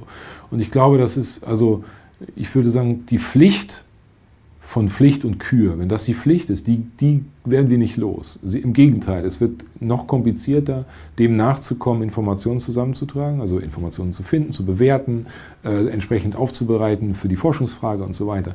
Das wird nicht einfacher und bleibt ein wesentlicher Bestandteil von, von wissenschaftlichem Arbeiten. Ich glaube, was, was, äh, was interessant ist, ist dann in der Ausbaustufe dieses, dieses Vorgehens dann ähm, auch äh, auszuwählen, also sozusagen der Vielfalt dessen, was man gefunden hat, einfach auch ein selbstbewusstes Gewicht und einen Fokus zu verleihen. Weil das Internet hat nun dazu beigetragen, dass man gewahr geworden ist, wie viele unterschiedliche konkurrierende Wahrheiten es zu geben scheint. Mhm. Und sich da zu entscheiden und die Grundlage für diese Entscheidung zu haben, ist eine große Herausforderung geworden, die einfach bedeutet, nicht nur Selbstbewusstsein zu haben, sondern auch die Mittel zu haben, äh, kritisch diese Informationen zu reflektieren und für diesen Strang zu entscheiden, der am sinnvollsten, am logischsten, am herleitbarsten ist. Das sehe ich als die größte Herausforderung. das wäre eigentlich nochmal ein eigener Podcast, ne? Datenqualität und. Äh, oh, da gibt es tolle Leute hier die, äh, an der TU. Da müssen wir nochmal drüber reden. Also da ja. bin ich sicherlich nicht derjenige, der da äh, am meisten zu sagen kann. Das ist jetzt einfach kurz so meine Wahrnehmung von dem Thema. Aber es gibt, was Datenqualität anbelangt, äh, im Bereich der Bibliothek äh, tolle Kolleginnen und Kollegen, auch im Bereich des äh, Open Science Ansatzes gibt es viele Kolleginnen und Kollegen an der TU, ähm, die dazu was sagen könnten, äh, wie man mit dieser Informationskompetenz und dieser, diesem, diesem Dilemmata bei der Entscheidung für welchen Weg ich jetzt gehe, welcher Assoziationskette es sinnvoll ist zu folgen, die dazu was sagen können. Jetzt weiß ich nicht, ob du der richtige Ansprechpartner bist, aber ähm, ich schaue einfach mal. Jetzt gibt es ja, weil wir, weil wir ja auch so ein bisschen bei, bei dieser Technikvermittlung waren und Annehmen von Technik, ähm, diesen riesigen Digitalpakt Schule. Mhm. Und, ähm, und wenn man mit Lehrern darüber spricht, hat man so ein bisschen den Eindruck, äh, es geht darum, ob jetzt iPads angeschafft werden oder ja. nicht. Wenn man sich jetzt mit dir unterhält, merkt man, es ist etwas vollkommen anderes. Müssen wir da äh, mehr vermitteln? Haben wir dann eine Kommunikationsaufgabe? Müssen wir Dünnes Eis. Oder, oder, naja, also wir haben ja auch, wir haben ja auch Absolventen hier, die ja. in Lehrerzimmer gehen ja, ja. und das dann weitertragen. Also ähm, wie, wie sieht die Aufgabe da aus? Oh, das ist komplex. Also ich glaube, wir haben einen gewissen Auftrag, unsere Studierenden darauf vorzubereiten, was sie an Anschaffungen im Klassenzimmern und Schulen später vorfinden. Also wenn gerade es angesagt ist, Smartboards, Tablets, und ähnliche Endgeräte anzuschaffen, mit denen sozusagen mediale Präsentation, Kommunikation in schulischen Zusammenhängen stattfinden soll, dann ist es wohl auch unsere Pflicht, die, die Studierenden und zukünftigen Lehrenden daran zu führen. Ähm, das ist sozusagen eine pragmatische Antwort. Das müssen wir wahrscheinlich machen, damit die nicht das erste Mal in der Klasse vom Smartboard stehen oder auch das mal benutzt haben. Irgendwie so. Und dazu gehört ja noch mehr als nur zu wissen, wo muss ich tippen und wo muss ich wischen, sondern wie, wie gehe ich eigentlich damit um? Weil das ist ja schon was anderes als eine Tafel oder so. Das finde ich eine Frage. Die andere Frage ist aber, also, und auf die willst du wahrscheinlich hinaus, ist es überhaupt sinnvoll, dieses ganze Gerumpel anzuschaffen? Naja, man könnte ja auch sagen, die Tools, die du eigentlich jetzt gerade benutzt äh, und ähm, praktisch in Gang bringst, mhm. äh, wären eigentlich auch gute Tools, die man in der Schule nutzen kann, weil sie eigentlich das verknüpfen, was man ja sonst nicht hat. Zum Beispiel bei Hausaufgaben nochmal nachfragen zu können. Mhm.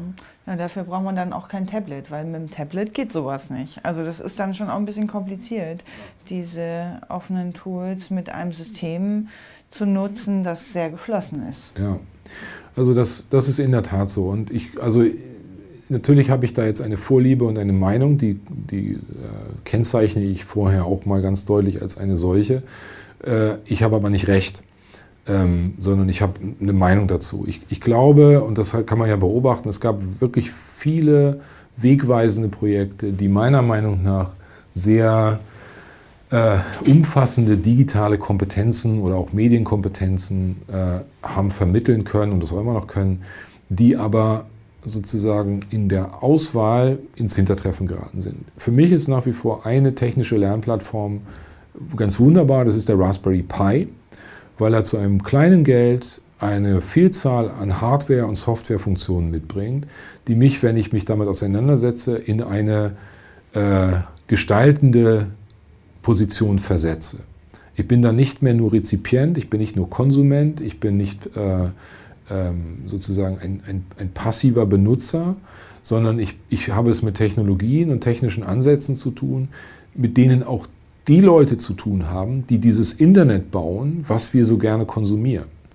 Das heißt, wenn ich darüber nachdenke, dass Schule und auch Studium möglicherweise die Städten sind, an denen die Generation ausgebildet wird, die in Zukunft die digitale Transformation gestaltet, dann muss ich natürlich dafür sorgen, dass, dass ich nicht Leute ausbilde, die nur Apps anwenden können und die ersten Studierenden äh, erreichen ja jetzt die Universitäten, die mit äh, viel Glasplatten sozialisiert wurden.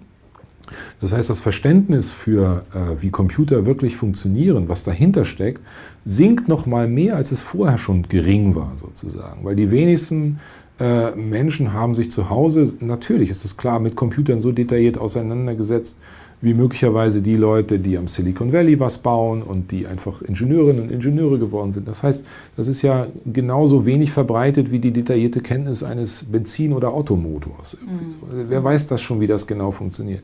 Das heißt, die Erwartung, dass alle genau wissen, wie Computer im Detail funktionieren, kann man in irgendwelchen Science-Fiction-Büchern nachlesen. Aber das entspricht nicht der Wirklichkeit. Und wenn man das akzeptiert, dann ist es trotzdem, finde ich, im Rahmen dieses Digitalpakts Schule zu wünschen, dass es dass dieser Diversität von Menschen, die Lust haben auf Technik, die Verständnis haben für Technik, die sagen, ich will lieber tanzen, trotzdem eine Vielfalt von Möglichkeiten anzubieten, um zum Beispiel Assoziationsketten äh, anzustoßen. Also Dodo, du und ich, wir lieben beide den Arduino, mhm. weil es eine Plattform ist, die eigentlich erfunden wurde, um künstlerisch tätigen Menschen einen einfachen Zugang zu digitaler Technik zu geben, um damit Kunst zu machen flankiert vom Processing als sozusagen der Sprache, mit der man eher mediengestaltend unterwegs ist. Und das sind natürlich kreative Mittel, die, die ganz wunderbar sind und wo ich mir wünschen würde, dass in diesem Digitalpakt Schule gleichberechtigt solche Geräte angeschafft werden, wie auch Tablets und Smartboards und so weiter, damit man dieser unterschiedlichen, also dieser Diversität von Erwartungen, äh, Neigungen, Talenten und auch Abneigungen entsprechend gerecht werden kann. Und ähm, das, was ich so beobachte, also es gibt ja dieses Calliope-Projekt als eins, was sozusagen Microcontroller in die Schulen bringen will. Ähm, das ist das eigentlich. Und da ist zu wünschen, dass einfach in diesem Digitalpakt Lehre mindestens genauso viel, wenn nicht noch mehr Geld in das Personal investiert wird, was damit gescheite Sachen machen kann, als eigentlich nur das auf den Tisch zu legen, ein, zwei Einheiten dazu zu machen und zu sagen, so, jetzt habt ihr es auch mal gesehen. Ich hoffe, das kommt nicht so. Ich hoffe, es wird in diesem Digitalpakt so viel Geld dafür ausgegeben werden, dass man auch sagen kann, okay, da ist qualifiziertes Personal, da sind Leute, die haben Lust darauf und so weiter. Aber ich bin auch Realist. Ja, es geht halt nicht nur darum, äh, Consumer-Geräte zu verkaufen, mit wem macht man die ja. Verträge, wo dann zukünftig irgendwelche Geschäftsmodelle entstehen, sondern es geht darum, Studierende sowie Schülerinnen äh, darin zu befähigen, ähm, zum Beispiel Daten so zu nutzen, wie sie für meine Belange notwendig sind oder kreativ einzusetzen sind. Ne? Also äh, das finde ich eigentlich daran interessant und lustigerweise finde ich immer wieder in den Diskussionen, die wir führen, dass äh, diese, diese Gerätediskussion immer so im Vordergrund ist, dass ich mich eigentlich immer wieder frage, wie kommt es dazu? Hat das was mit dem Konsumgedanken zu tun? Hat das was mit dem Verweigern, sich technologischer äh, Systeme anzueignen zu tun? Also mir ist das nicht ganz klar, weil gerade als, klar, ich auch als Künstlerin habe natürlich immer das Interesse, die Dinge nicht nur zu verstehen und zu durchdringen, sondern sie auch kreativ zu nutzen. Und ähm, das geht nur, wenn so ein System offen ist. Ja, ne? das stimmt. Das, was du eben gesagt hast. Mir ist übrigens noch ein Buch eingefallen, was mich, äh, was schon ein bisschen zurückliegt, aber was mich auch sehr inspiriert hat und was ich nur empfehlen kann. Das ist von Anne-Marie Thomas, Making Makers. Und sie hat eine Studie durchgeführt äh, mit den ganzen Größen des Silicon Valleys weil sie wissen wollte, wie sind die eigentlich so geworden, dass sie dieses, dieses Zentrum der Innovation sozusagen ergeben haben. Und sie fragt verschiedene Leute, qualitative Interviews führt sie eigentlich durch und clustert die auch nach bestimmten, ich würde sagen, Werten oder Vorstellungen. Und dabei kommt, also das liegt schon ein bisschen länger her, deshalb ich gebe es, glaube ich, sehr reduziert wieder. Ich kann es aber nur empfehlen zu lesen. Es kommt dabei heraus, dass die wenigsten dieser Menschen, die das Silicon Valley mit aufgebaut haben, überhaupt in ihrer Jugend über Computer verfügt haben. Was bemerkenswert ist, weil wir gehen ja eigentlich den Weg zu sagen, äh, du musst möglichst früh, möglichst früh diese Kontakt Technik damit. Genau, genau. Ja, du so. musst coden und dann. Genau. Und was dort deutlich wird, ist, dass eigentlich die Kindheit dieser Menschen daraus bestand, mit allem, was auch Technik war, aber auch was freies Spiel auf weitem Gelände anbelangt, dazu geführt hat, dass sie zu dem geworden sind. Nun kann man natürlich nicht sagen, dass wenn man Kinder so erzieht, dann werden daraus Ingenieure im Silicon Valley. Oh das funktioniert natürlich nicht. Aber was möglicherweise auch nicht funktioniert, ist äh, im Kindergarten schon zu verlangen, dass man algorithmisch denkt, damit das auch dann gewusst wird, wenn man eine Ingenieurslaufbahn äh, angeht. So. Ich fand dieses Buch insofern beeindruckend, als da, als da auch wieder Werte im Mittelpunkt standen, die eigentlich eher die Persönlichkeitsbildung betreffen, als konkrete technische Kompetenzen. Ähm, zum Beispiel gibt es wohl in der Generation der Lehrenden an amerikanischen Hochschulen so einen Moment des Seufzens, dass so wenig Menschen von Farmen, also von großen Bauernhöfen, mehr in die Universitäten drängen, weil das waren eigentlich diejenigen, die das mitgebracht haben, was Ingenieurinnen und Ingenieure brauchen nämlich zum Beispiel Verantwortungsgefühl für ein funktionierendes System fahren.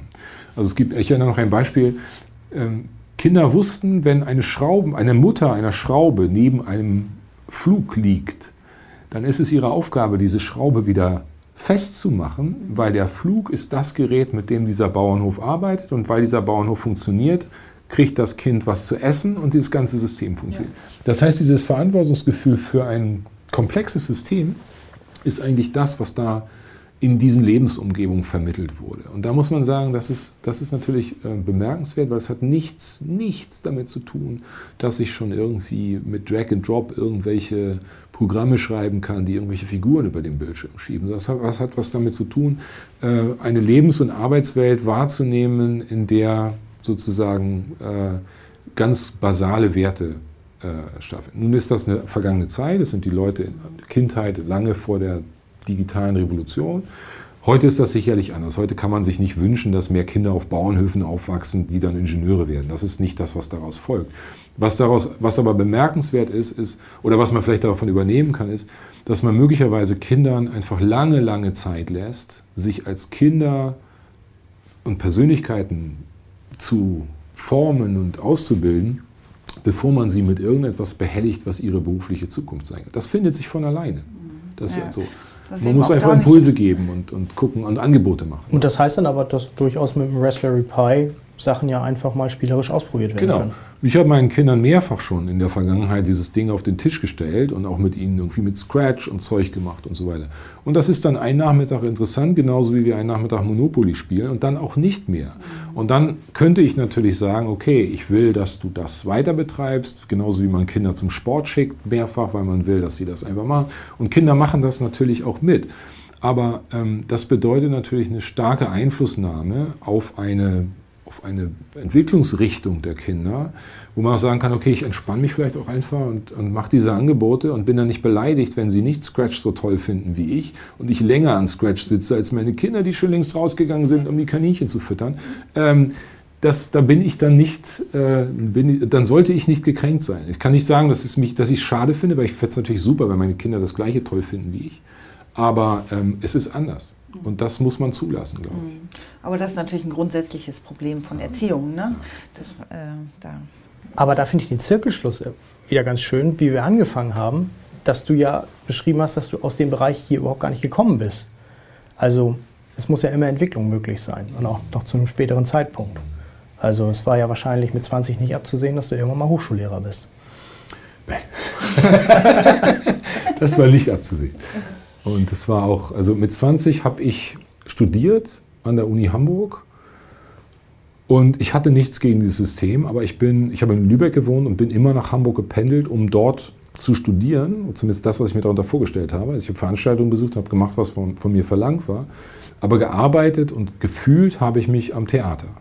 So, das heißt also, Hochschullehre war für mich etwas, was ich erst, nachdem ich, also als ich an die TU gekommen bin, als solche auch dieses ganze System wahrgenommen habe als das, was es ist. Also Hochschule war für mich nie der Ort, an dem ich länger bleiben wollte. Für mich war es das Theater und dann ist es doch anders gekommen. Und was ich jetzt bemerkenswert finde, ist, dass jetzt nicht der C64 das Gerät war, das dich jetzt äh, dein ganzes Leben lang sozusagen dann auf dieses Ziel hin äh, geformt hat, sondern ähm, das ist mal passiert und dann wieder in der Versenkung verschwunden. So wie du es eben gerade bei deinen Kindern auch schon ja, beschrieben genau. hast. Es gibt einfach andere Momente, es gibt einfach auch Personen, also die Freunde, mit denen ich zu tun hatte, der Freund, der eigentlich vorgeschlagen hat, dass wir eine Band gründen wollen.